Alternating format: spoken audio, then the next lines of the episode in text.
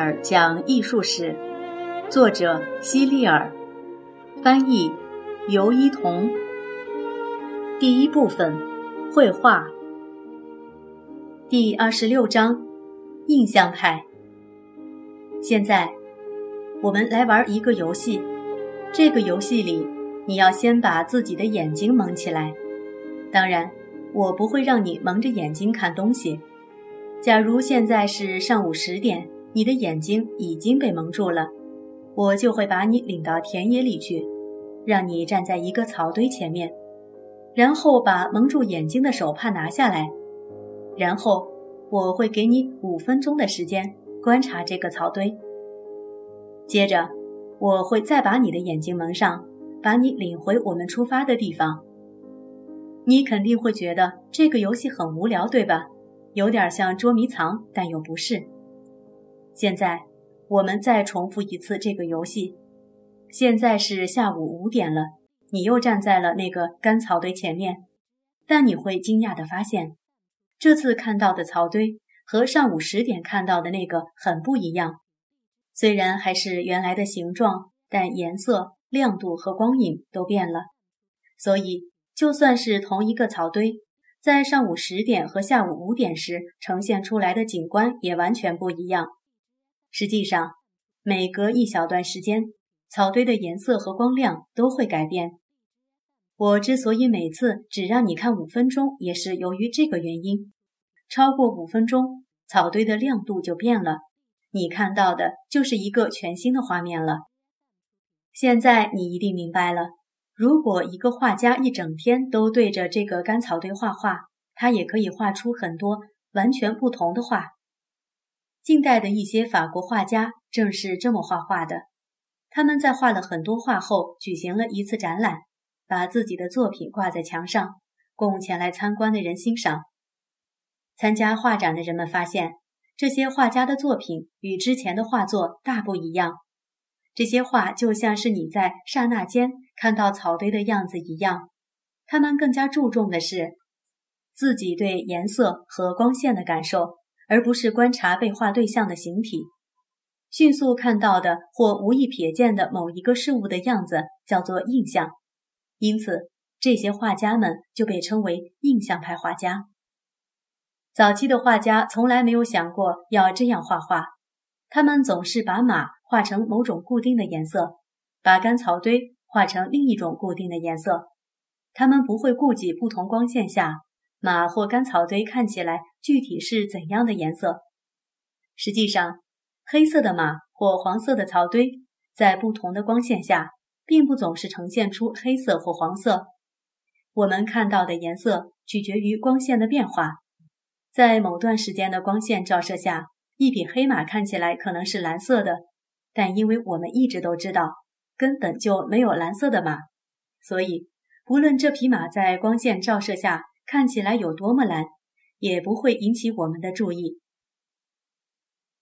以前的画家都把影子画成褐色、灰色或者黑色，但如果你仔细观察阳光下影子的实际颜色，就会发现它可能根本就不是这些颜色。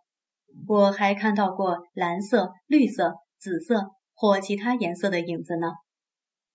然而，我们的颜料总是不能真实的表现像室外物体那么鲜艳和明亮的颜色，因为颜料总是赶不上自然光那么明亮。你们还记得康斯特布尔吧？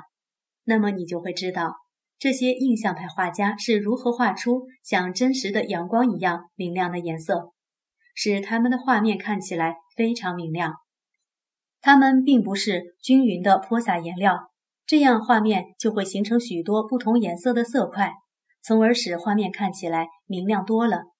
当然，用这种方法画出来的画和传统绘画比起来明显不一样。正是因为这个缘故，法国印象派画家的画从一开始就几乎没有人喜欢。人们已经看惯了传统的绘画，而印象派画家的画太过标新立异了。人们最开始根本不能接受，不过在经历一段时间之后，人们开始有些可以理解印象派画家了。人们发现，这些印象派画家正在试着开创一种新画法，而这种尝试也是很有意义的。有一个叫克劳德·莫奈的印象派画家，他经常驾坐着装满帆布的马车出去，在某个地方停上一整天。这期间，他所做的就是一直画同一个场景。每当周围的光线发生变化，他就会换一块新的帆布来画，画出来的物体的颜色和亮度也都不一样。莫奈曾经画过十五幅草堆图，并且是同一个草堆，但每一幅画的颜色和光效都不一样。他还画过二十幅法国大教堂的正面图，画出了大教堂在不同时段的样子。因此，每幅画都有各自的特点。如果连着看这些画，你会觉得很有趣；但如果只单独看其中一张的话，你可能就会觉得。画中也没有什么好看的，因为画中物体的外形并不像我们想象的那么清晰准确。事实上，和物体的外形比起来，莫奈更注重对光线和颜色的处理。还有另外一个印象派画家，他的名字和莫奈有点像，叫马奈。实际上，马奈才是印象主义画派的鼻祖。和莫奈不同。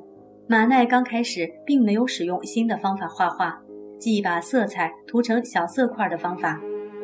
他在生命的最后十年才开始大量使用这种画法。有人曾经这样问马奈：“当你画印象派的画时，你注重的是画什么？”马奈回答道：“在任何一幅画中，光线永远是最重要的主角。印象派画家希望在画中展现的。”也正是光线的明暗效果。一百三十七页上面的就是马奈的一幅画，叫做《吹笛子的少年》。与莫奈的《白杨树》比起来，相信你一定会更喜欢前者，因为尽管画作中的最重要的角色是光线，但人们一般还是更喜欢画中的人物。